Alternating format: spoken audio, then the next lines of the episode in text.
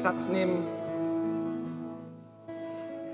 Amen. Wir, ich habe erfahren, diese Weihnachten, dass äh, jetzt zum Thema Königin und Königinshaus. Ich habe es erfahren, dass aufgrund die deutsche Wurzeln des Haus Windsors, na, ich weiß nicht, ob ihr das wusstet, aber das Haus Windsor hat deutsche Wurzeln durch Prinz Philipp, okay, der jetzt verstorbene ähm, Ehemann von ähm, Elisabeth.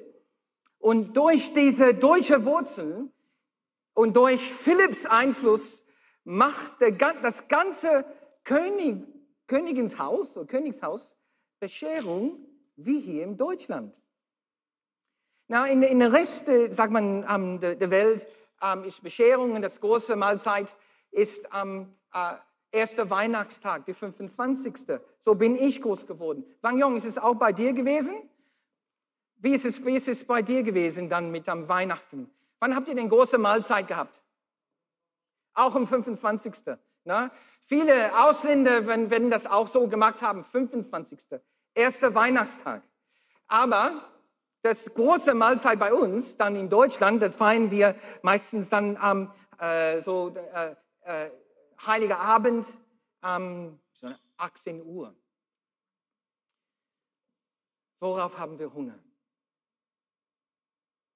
Ja, wir freuen uns auf eine tolle Mahlzeit, eine Zeit, wo wir nicht nur ähm, Essen speisen, sondern auch Gemeinschaft. Worauf haben wir Hunger? So eine dieser Bibelstellen, die Jesus, Jesus verwendet hat, um den Teufel zu widerstehen, war nicht, wir alle, wir leben nicht nur von Brot und von Speise, sondern leben wir von Gottes Wort und das, was er sagt. Und, und das ist eine große ähm, Vorhaben und Verlangen, die wir, die wir haben, uns persönlich, aber auch als Gemeinde, dass wir eine Gemeinde sind, der hungrig ist nach Gottes Reden, nach deinem Wort. Hungrig sind auf das, was Gott für uns vorhat. Und eifrig sind, das gehört es, das, was wir bekommen haben, umzusetzen.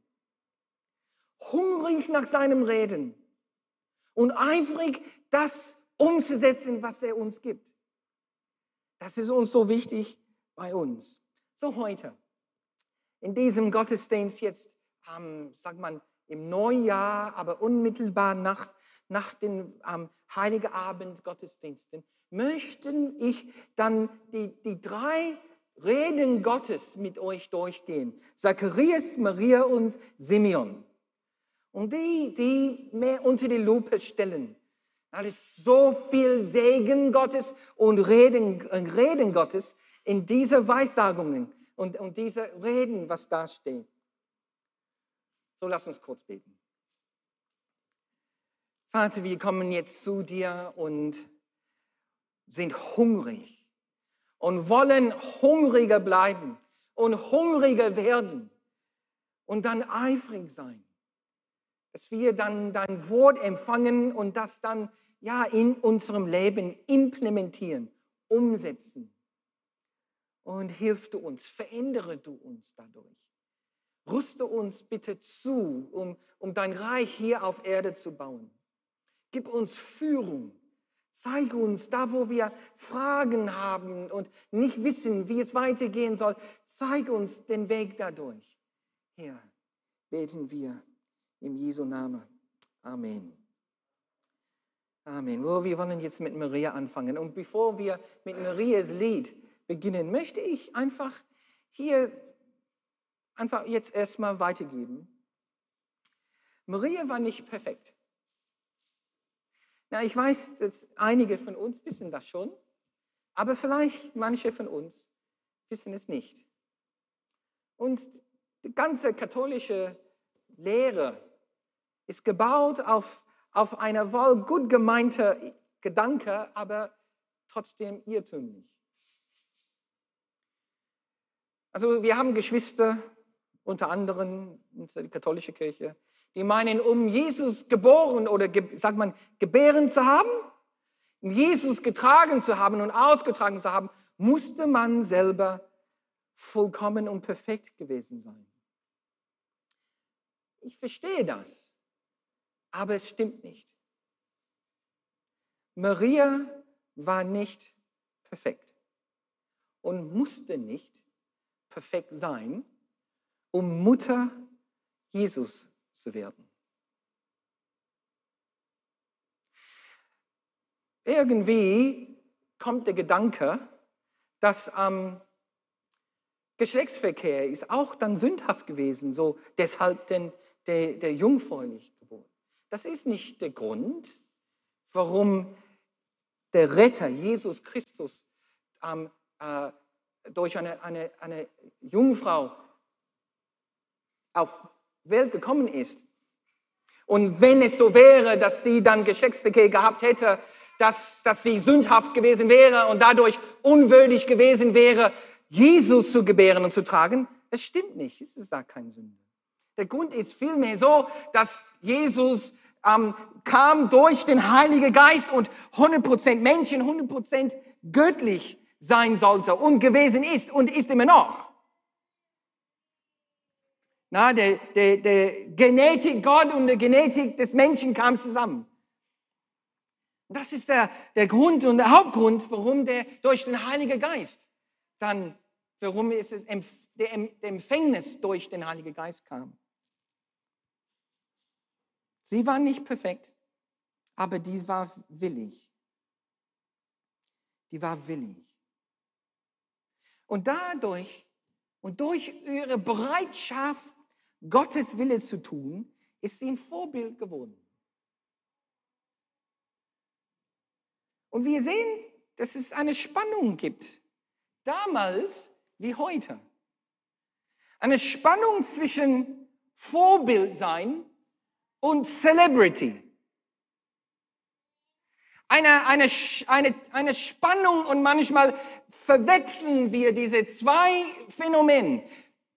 Eine, eine super Vorbild zu haben, den wir nachahmen sollen und ein Celebrity, die wir auf eine Podest stellen, die wir dann äh, falscher Einfluss in unserem Leben schenken. Wir haben vor einigen Wochen gehört dann, wie gefährlich wie gefährlich dann ähm, Sozialmedien sein kann. Ein Grund, warum Sozialmedien so gefährlich sein kann, ist, ist die Gefahr dieser Celebrity-Kultur. Dass wir Menschen zu viel sagen und Einfluss in unserem Leben schenken. Dass wir Menschen vergöttern. Indem ich ich diesem Mensch den Einfluss in mein Leben geben, was nur Gott gebührt. Was, wo Gott, nur Gott ist dazu fähig, so einen Einfluss zu haben. Und er ist der Einzige, der würdig ist, so einen Einfluss in meinem Leben zu haben. Vor allen Dingen auch mit Instagram heute. Und wie, wie, wie ein Sucht, wie ein Sucht wird, wird Instagram betätigt, weil wir, weil wir sofort immer wissen möchten, was, was Influencers zu sagen haben, was die tun, was die machen. Und der Gefahr ist Celebrity. Wir brauchen Vorbilder. Und Maria dann ist ein Vorbild, indem sie sagte, ja, ich bin willig. Was immer geschehen soll, möchte ich es machen. Aber lass uns aufpassen, dass wir keine Celebrities ähm, annehmen und zu viel Einfluss in unserem Leben geben. Dann komm, lass uns die Lesung dann beginnen. Ihr könnt es selber in euren Übersetzungen lesen, aber wir haben es auch hier auf der Beamer. Lukas Kapitel 1, Vers 46. Okay? Und ich werde jetzt dann ihrem Lied singen, was die gesungen hat, nachdem sie Elisabeth, ihr Cousin, dann ähm, besucht hat. Ähm, wir werden nur einem Vers unter die Lupe stehen können, mit allen drei. Okay? Aber lass, ich, lass uns die langsam und deutlich durchlesen, wie, wie Maria reagiert hat, als, an, äh, als Johannes in Elisabeths Mutterleib gesprungen ist und die beiden zusammenkamen und sie vom Heiligen Geist richtig inspiriert waren. Lukas Kapitel 1, Vers 46. Da sagte Maria, meine Seele staunt über die Größe des Herrn. Und mein Geist freut sich über Gott, meinem Retter. Seine geringste Sklavin hat er Beachtung geschenkt. Noch künftige Generationen werden mein Glück preisen. Heilig ist der Mächtige, der Großes an mir getan hat. Sein Erbarmen gilt jedem, der sich ihm unterstellt, in jeder Generation. Hoch hebt er seine gewaltigen Arm und fegt die Hochmütigen weg. Mächtiger stürzt er vom Thron und geringer setzt er drauf. Hungrige macht er mit guten Dingen satt. Und Reiche schickt er mit leeren Händen fort. Und Israel, sein Kind, nimmt er selbst an der Hand und schenkt ihm seine Barmherzigkeit. Denn so hatte er es für immer versprochen, dem Abraham und seine Nachkommenschaft. Welch ein Botschaft Welch ein Zeugnis. Es ist so ein Zeugnis. Das ist eine junge Mädchen, die sieht, wie Gott am Werken ist. Die sieht, wie ihr Cousin auch dann übernatürlich schwanger wurde und, und, ähm, und dann wird sie dann erfüllt mit einer Botschaft und einem Zeugnis und, und, und ein Reden für uns. Denn ein Vers, der ich hier dann unterstreichen möchte heute, ist Vers 48. Seine geringsten Sklavin hat er Beachtung geschenkt. Noch künftige Generationen werden mein Glück preisen. Sie verstand sich als Sklavin. Nicht so der beliebste Konzept heutzutage. Ne? Aber nicht so anderes wie damals.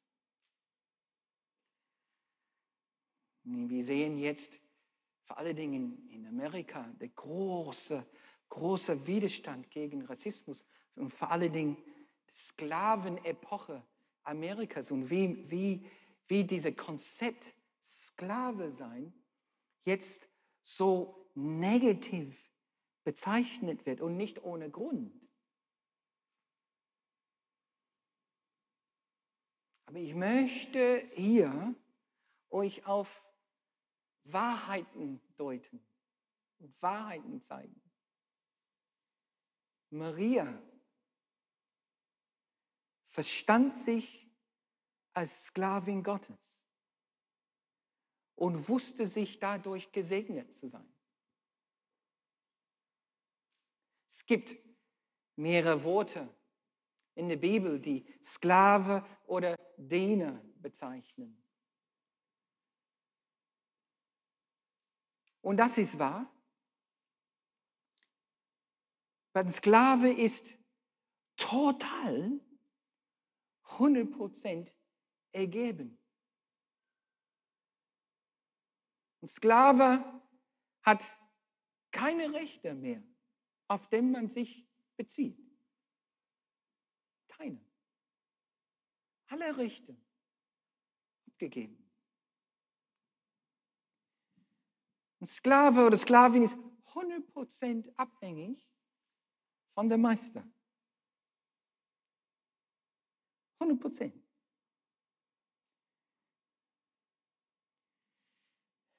Und vor allem, vielleicht eine der wichtigsten Eigenschaft einer Sklave oder Sklavin ist, dass man den Eigentum der Meister ist. Ich gehöre dir. Und wenn Maria das sagt, dann sagt sie unmittelbar, ich bin deins, ich gehöre ihm. Du bist Herr. Und, und diese, diese, dieser Amt, diese äh, Amt und, und, und, und ähm, Rolle Herr und Herrscher deutet auf diese, diese Dynamik, Sklavin oder Sklave. Sehen wir in 1. Korinther 9, Vers 19. Ganz klare Darstellung, eine ganz klare Erklärung dieser diese Phänomen, wir gehören zu Gott. In den Augenblick, wo wir, wo wir das Blut Christi in Anspruch nehmen für dein und für meinem Leben, sind wir sein Eigentum. Hier haben wir es. Oder wisst ihr nicht, dass euer Leib ein Tempel des in euch wohnenden Heiligen Geistes ist, den ihr von Gott empfangen habt und dass ihr nicht euch selbst gehört?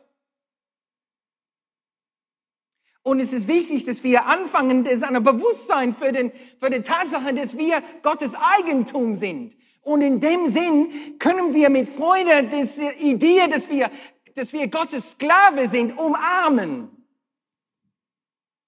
Denn ihr seid teuer erkauft. Teuer erkauft. Darum verherrlicht Gott in eurem Leib und in eurem Geist, die Gott gehören. So sind wir nur Sklaven. Nein. Und hier ist es wichtig, dass wir alle Facetten unserer Beziehung mit Gott mit berücksichtigen. Aber es wäre Irrtum zu sagen, dass wir nicht Sklaven sind. Was wichtig ist, wir wissen, dass, dass alle diese Sinnbilder sind wichtig für unsere Verständnis und unsere, äh, wie wir unsere Beziehung mit unserem Schöpfer irgendwie verstehen. Ja, wir sind Söhne und Töchter Gottes. Das sind wir. Adoptiert, reingenommen in seine Familie. Wir sind Freunde und Freundinnen Gottes, weil er, er zeigt uns die Treue und der Vertrauen von Freundschaften. Dann wir haben diese Dynamiken, diese Wahrheiten in unserer Beziehung mit Gott. Ja, sind wir Diener, denn wir auch Belohnung bekommen werden. Es wird einen Tag geben, wo wir alle einen, Lohn bekommen werden für die Art und Weise, wie wir gedient haben. Das ist nicht eine Sache für Sklaven. Aber wie wir sehen, wir, wir haben mit unserer Beziehung mit Gott eine Vielfalt in, in Dimensionen.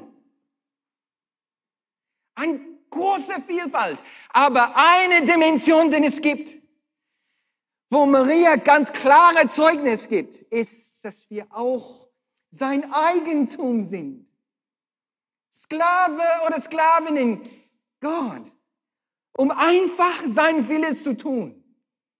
Und ich muss sagen, je heller Gott in unserem Leben brennt, umso weniger werden Menschen von uns sehen. Je heller seine, sein Wesen in uns ist, umso, umso leichter wird es sein, unsere Rechte und unsere, und unsere ähm, äh, Verlangen loszulassen.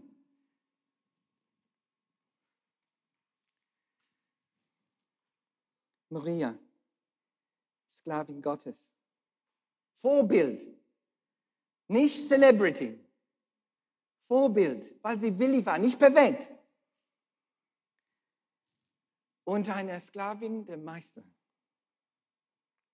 Dann haben wir Zacharias. Und Zacharias, well, vorab, na, Zacharias war nicht nur ein Priester, der war Verwandter. Na, wir wissen nicht ganz genau, aber erste Cousine oder vierte Cousine oder so, aber Verwandte durch seine Frau. So, Elisabeth war direkt verwandt mit, äh, äh, mit Maria. Okay, und dann in dem Sinn sind die angeheiratete Verwandte. Aber Verwandtschaft immer noch. Und richtig mit reingenommen in diese ganze, ganze, ganze Rettungsgeschichte. Ich, äh, äh, Zacharias ist in der Verwandtschaft mit reingezogen worden und, und nimmt teil an diesem großen Geschichte und großen Segen. Ich möchte uns ermutigen, in 2022 der beste Verwandte zu sein, wie wir es können. Wir haben alle Verwandtschaft. Frage mich, wie, gut, wie kann ich eine bessere Onkel sein für meine Neffen und Nichten, für meine Großneffen, meine Großnichten? Kann ich eine bessere Schwiegerbruder sein, Schwiegerbruder sein für die, für die Männer und Frauen meiner Geschwister? Kann ich, wie kann ich irgendwie Salz und Licht an alle meine Verwandtschaft in, in andere Länder irgendwie mit reinbringen?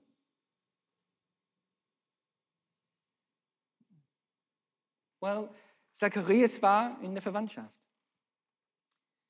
In Lukas Kapitel 1, Vers 67 sehen wir, und es ist so eine tolle Geschichte.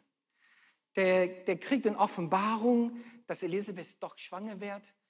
Und dann, nach, direkt nach dieser Begegnung mit den Engeln, kann er nicht mehr sprechen. Neun Monate später, dann kommt das Kind und die wollen, von Johann, die wollen direkt von Zacharias erfahren, wie, wie das Kind heißen soll. Und mit einem Satz, es ist so eine dieser Einsätze, na, his name shall be John. Sein Name ist Johannes. Ja, und, und in, in, in diesem Augenblick wird, wird, ist seine Zunge befreit worden. Und er fängt an zu reden, zu preisen, aber auch Gottes Wort zu geben, zu prophezeien. So hier haben wir es. Sein Vater Zacharias wurde mit dem Heiligen Geist erfüllt und begann als Prophet zu sprechen. Wir wollen, dass der Heilige Geist uns erfüllt. Amen. Wir wollen so sehr, dass der Heilige Geist den Haupteinfluss auf mein Leben hat.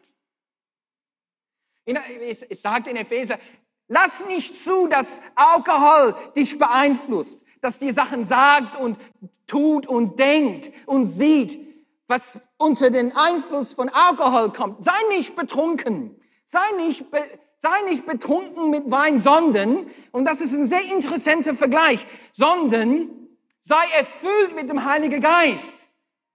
Sei beeinflusst von ihm. Sei, sei nicht wie wenn man betrunken ist, man redet nur Mist, man sieht Sachen, die man nicht sehen soll, man, man geht anderes. Sei beeinflusst durch den Heiligen Geist. Sei, lass, lass ihn dein Leben beeinflussen und sag Sachen, die aus seinem Einfluss kommen. Denke Dinge, die aus seinem Einfluss kommen. Gehe, wie er das haben möchte. Lass dein Leben so beeinflusst werden von ihm, nicht von Alkohol. Und hier haben wir eine Zacharias, der, der unter der Einfluss des Geistes kommt. Der so erfüllt ihn, der fängt an, Sachen zu sagen, was er nicht normalerweise gesagt hätte.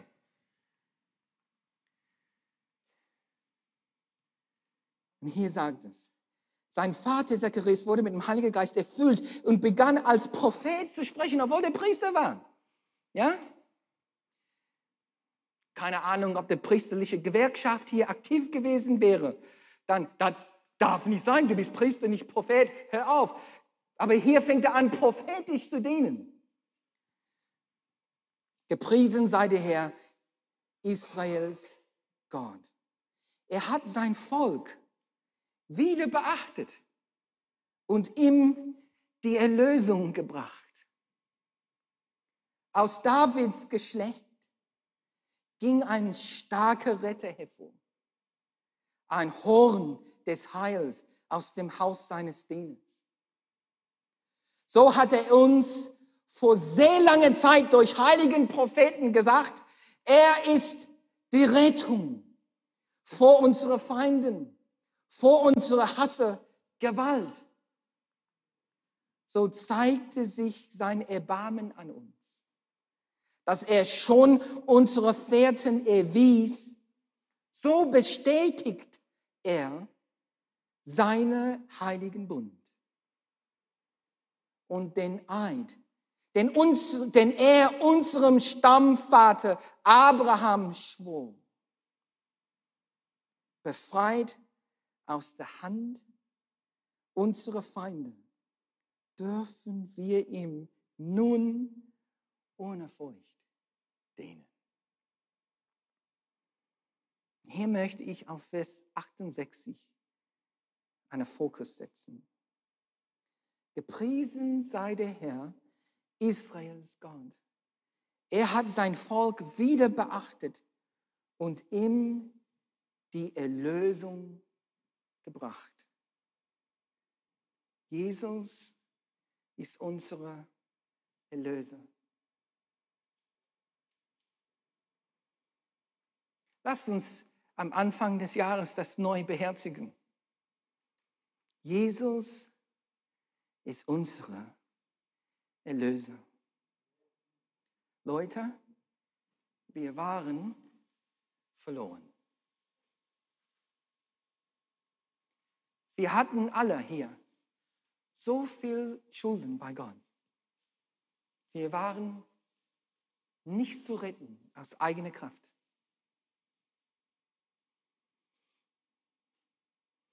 Wir waren so gebunden, so gefesselt in der Knechtschaft der Sünde. So waren wir. Vielleicht hast du es vergessen, wie es war. Tolle Sache eigentlich. Vielleicht hast du es vielleicht noch nie richtig so erkannt, wie gebunden wir waren, aber das waren wir. Und wir waren in eine falsche Sachen verliebt.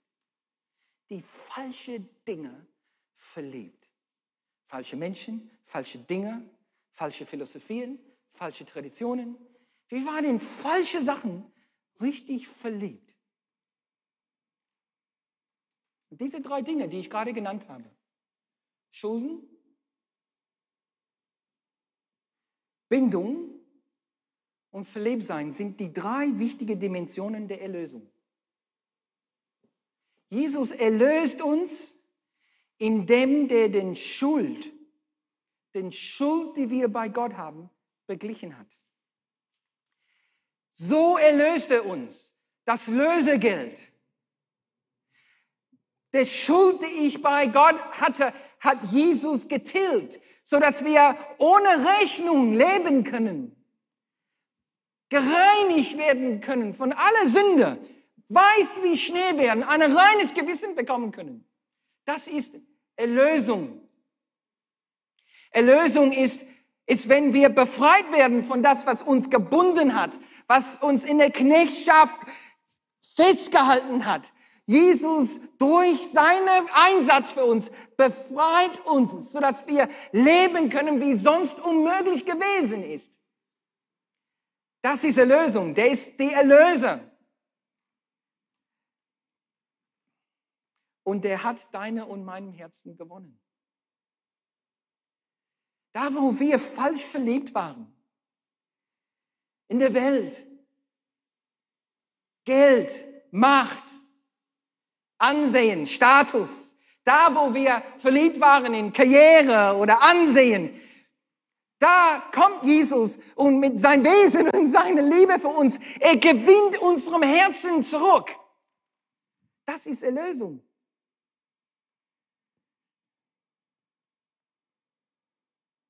Titus Kapitel 2, da sagt es, Jesus Christus, der sich selbst für uns hingegeben hat, um uns von aller Gesetzlosigkeit zu erlösen und für sich selbst ein Volk zu besonderen Eigentum zu reinigen, das eifrig ist, gute Werke zu tun. Wir wurden erlöst.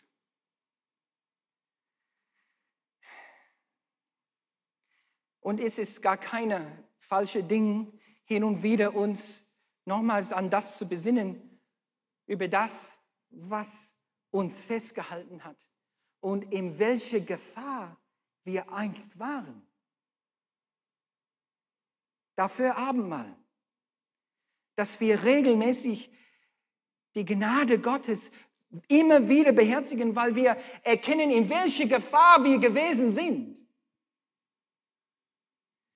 Als Zimmermann und ja, Zimmermann und ähm, wie nennt man das? Wenn man ein Dach baut und die Sparren aufsetzt auf ein Haus, dann gibt es einem, einem Glied, diesem, wie heißt das, Dachstuhl, nennt man das, ne? Den Glied der Dachstuhl heißt der Plinth. Es ist diese Brett, der längs geht und die Sparren verbinden sich dadurch. Und als Lehrling und auch als Geselle, wenn man das dann aufgestellt hat, manchmal dann äh, zweite, dritte, vierte Stock und es gibt nur, nur, nur Holzrahmen, dann kann man, manchmal muss man diese, diese eine, eine ähm, lange ähm, äh, Bäume oder äh, lange Stück Holz langlaufen. Geht der Gebäude längs, die Sparren links und rechts. Ist nur vielleicht maximal 10 Zentimeter breit. Na, wenn ich diesem, diesem Dachstuhlglied auf dem Boden setze, einfach auf dem Boden setze und ich da lang gehe, ich ja einfach. Und keiner sagt, wow, uh, da kannst du gut. Ne? Ist ja keine Gefahr. Aber wenn ich den Dach gebaut habe und das Ding steht dann zig Meter in der Luft und ich da, wenn ich da stürze, dann ist lebensgefährlich. Dann verstehe ich dann ganz anderes, was es heißt, auf dieser, dieser engere, so fünf bis zehn Zentimeter Stück Holz dann zu gehen. Es hat ganz andere Bedeutung. Da sagt man, die, diese, diese, diese, diese Teil den Dachstuhl lang zu laufen, wenn ich ganz oben bin. Und wenn wir sprechen über Jesus als Erlöser, dann äh, ist es wichtig, dass wir immer wieder besinnen, uns besinnen über, über die Gefahr, in dem wir waren. Weil umso mehr steigt die Dankbarkeit. Umso mehr steigt der Lob und Preis für das, was er tat, weil wir verstanden haben, dass ich ganz oben war. Und in große Gefahr gewesen bin. Aber du hast mich erlöst. Dann haben wir Simeon. Er war ein Prophet. Ein Prophet hat Gottes Reden bekommen, aber dann, nachdem Gott ihm was gegeben hat, musste er geduldig sein. Musste er Geduld zeigen.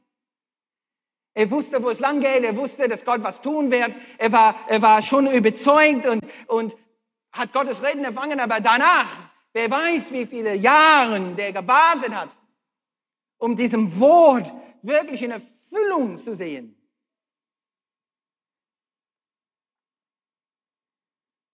Guck mal in Lukas Kapitel 2, Vers 28. Er ist im Tempel und der Heilige Geist führt ihn und er sieht Jesus und er weiß sofort, der ist der Ritter, der ist der Erlöser. Und das ist, was der jetzt sagt. Er nahm das Kind in seine Arme und pries Gott. Und das war dann in der Predigt von Heiliger Abend. Der pries Gott. Herr, sagte er, nun kann deine Diener in Frieden sterben, denn du hast deine Zusage erfüllt. Mit meinen Augen, mein eigene Augen, habe ich die Rettung gesehen die du für alle Völker vorbereitet hast. Ein Licht, das die Nationen erleuchten und dein Volk Israel zur Ehre bringen wird. Seine Mutter und der Vater wunderten sich, als sie hörten, was Simeon über diesen Kind sagte. Simeon, dann mach weiter, setzt fort. Er segnete sie und sagte zu Maria, seine Mutter, er ist dazu bestimmt, dass viele in Israel an ihm zu Fall kommen und viele durch ihn aufgerichtet werden. Es wird ein Zeichen Gottes sein, gegen das viele sich auflehnen werden. So sehr, dass der Kummer deiner Seele wird ein Schwert durchbohren wird. Doch so kommt an den Tag, welche Gedanken in ihrem Herzen sind. Ich möchte auf einem Vers hier kommen. Ein Licht, das die Nationen erleuchten und dein Volk Israel zu Ehren bringen wird. Die Idee, dass eine Jude aus den Stamm Jude ein Licht für die Nationen wird, war damals total begraben, vergessen, war nicht da. Die, Juden, das jüdische Volk war zu dieser Zeit so mit sich selbst beschäftigt, so mit ihrem eigenen Elend und, und ähm, Unterdrückung unter die Römer, der war, der war so selbst unter Druck, dass die Idee, dass, dass wir weltweit eine Segen sein für anderen war, war schon längst verloren. Vergessen. Wie wir mal gehört haben, diese Haltung, ja, America first, wo hier in, in, diesem, in diesem Zeit war für, für jede Jude diese Idee, Juda zuerst, Israel zuerst, wir haben unsere Probleme. Und eine Abschottung und, und eine, eine, eine Art von, von um, Israel-jüdisch-zentrische Haltung hat, hat das ganze Volk dann zu dieser Zeit ergriffen. Sie waren wegen ihrem eigenen Problem so eingefahren, eingefahren in ihrem Denken, wie Gott vorhat zu wirken. Man sagt, ihnen eine Trott gefallen. Alles drehte sich in, in Israel um sich, nicht ohne Grund. Aber es führte zu einer Blindheit. Man sagt eine Betriebsblindheit. Später, bei der Ausbreitung der Kirche, ist das auch Thema geworden, wo, wo die Juden das kaum glauben könnte, dass der Erlösung für Nichtjüden überhaupt möglich wäre. Siehst du. Die waren so, so ähm, eingenommen, so betriebsblind, so beschäftigt mit ihrem eigenen Tun und Wollen und, und, und, und Problemen und Kummer, dass die Idee, dass der Messias auch für Nichtjuden, auch für die auf der anderen Seite des Jordaniens, die den Menschen in Edom, die, die, die anderen im Süden und Norden und so, dass es überhaupt für sie relevant wäre. Und dann, wenn es ausbricht und das, was Zacharias prophezeit, in Erfüllung kommt, nur 40 Jahre, 35 Jahre später, die könnten es noch nicht einordnen.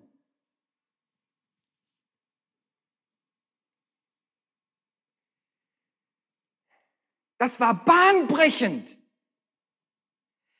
Der Gedanke, dass eine, dass, dass einer aus, aus Israel so hier und jetzt die Nationen verändern könnte und dass sie ihm auch annehmen, war bahnbrechend.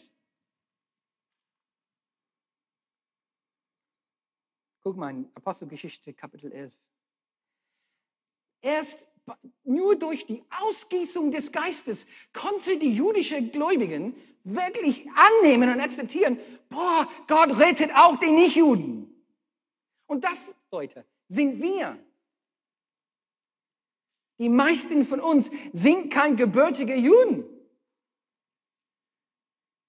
Guck mal, Vers 11. Als sie das gehört haben, Nämlich ist der Heilige Geist in, in, bei, bei Cornelius dann ausgegossen wurde. Berührten sie sich, sie priesen Gott und sagten, Gott hat also die Nichtjuden die Umkehr zum Leben ermöglicht. Ben kann nach vorne kommen, doch jung.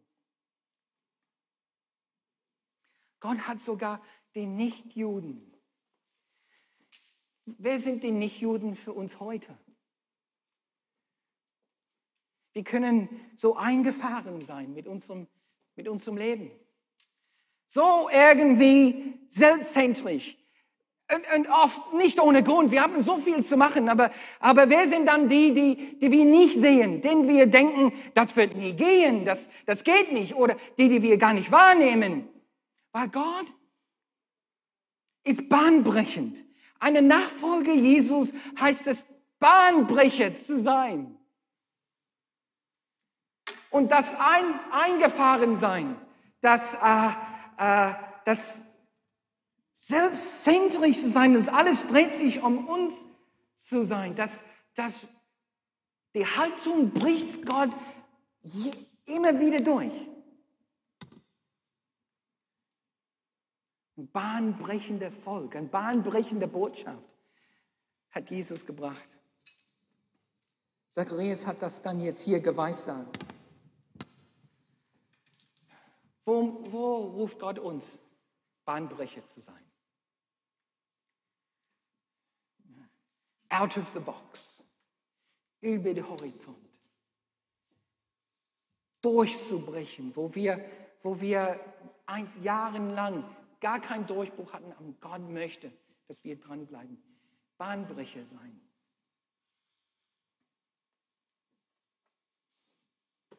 Können wir aufstehen und in Anbetung kommen?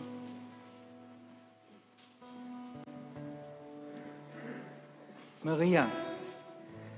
Maria war so ein Vorbild. Ist wohl möglich ein Grund, warum Jesus sie nie so persönlich Mutter genannt hat. War irgendwie zu vermeiden, dass eine Celebrity-Kultur sich auftut. Aber wir wissen, dass Jesus sie geliebt hat als Mutter. Sklavin, bin ich offen für diese Dimension der Beziehung mit Gott, dass ich sagen kann, ich bin dein Sklave. Ich bin dein Gefäß in deinem Haushalt. Ich möchte, dass du mich so verwendest, wie du willst. Ich bin wie Taschengeld in deine Tasche, Gott. Gib mir aus, wie du möchtest. Ich bin nur wie eine Münze in deine Tasche. Kannst du mich einfach verwenden, wie du willst. Ich bin nur deins und je mehr ich deine Größe und deine Herrlichkeit verstehe, umso weniger achte ich mich um mich, sondern sage ich, nimm du alles, was ich bin. Das ist Maria. du bist mein Erlöser. Du hast mich befreit, du hast mich gereinigt und du hast mein Herz gewonnen. Ich liebe dich über alles.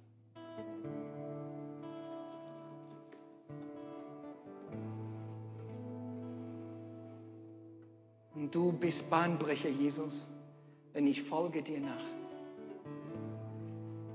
Du bist bahnbrechend und ich möchte dein Nachfolger sein und mit dir Bahnen brechen, neue Wege finden, neue Völker finden, Durchbruch dann erleben.